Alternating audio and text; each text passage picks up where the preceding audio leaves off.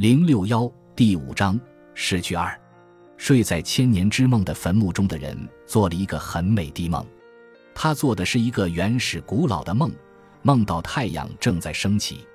如果你在这个世界上能够睡到这个睡眠中，梦到这个梦，你也会知道太阳将在这一刻升起。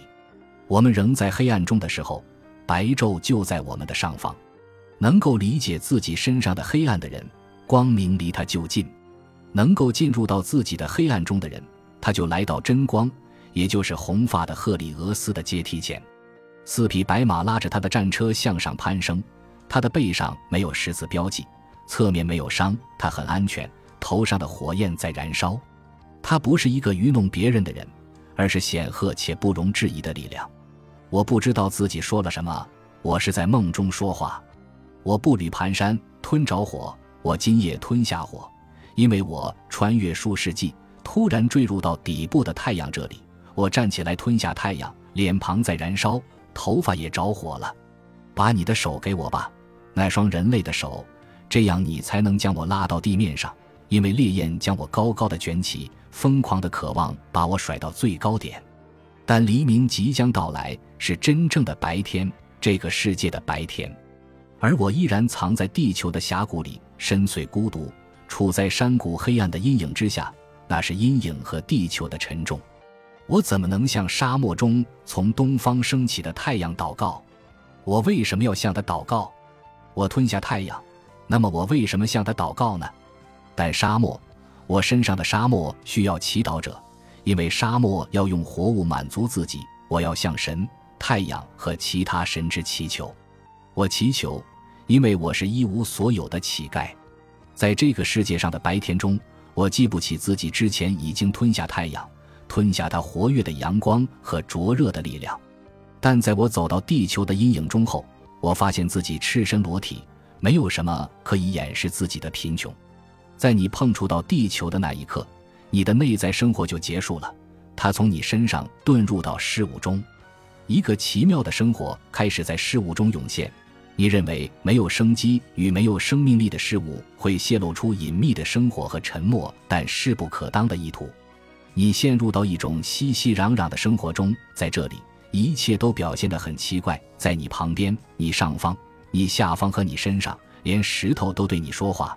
魔法的线条从你旋到事物，再从事物旋到你，忽远忽近的作用在你身上。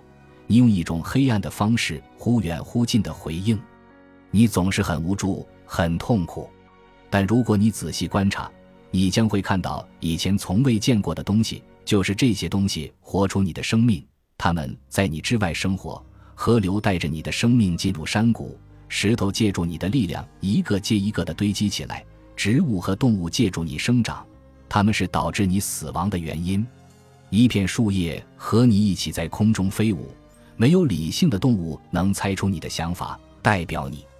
整个地球把你的生命吸到它身上，一切又将你反映出来。在你没有被秘密的缠住的时候，一切都不会发生，因为一切都由你来安排，表现出你最深处的世界。你没有什么隐藏在事物中，无论多么遥远，无论多么珍贵，无论多么隐秘，它们存在于事物中。你的狗把你从你的父亲那里夺走，你的父亲在很久之前去世。而狗像你父亲一样看着你，牧场上的奶牛凭直觉知道了你的母亲，它的全然冷静自若又安全吸引着你。星星轻声地把你最深的秘密告诉你，地球上柔软的山谷把你保护在母亲般的子宫中。你像一个迷途的孩子，可怜地站在强大的力量中，而他们牵着你的生命线。你拼命呼救，紧抓着第一个经过这里的人。或许他能够给你建议，或许他知道你不曾有过的思想，而这些都是你身上被吸走的东西。我知道你肯定想听我讲没有接触过任何事物的人，这是他的生活，自我满足，因为你是大地的儿子，被大地吸干，而大地自身没有可以吸的了，而只能从太阳那里吸取，因此你会愿意听我讲太阳之子，因为太阳发光而不吸取。你想听神的儿子的故事？他闪耀、不失、孕育又复活，就像地球孕育出太阳绿色和黄色的孩子一样。你愿意听到他的故事？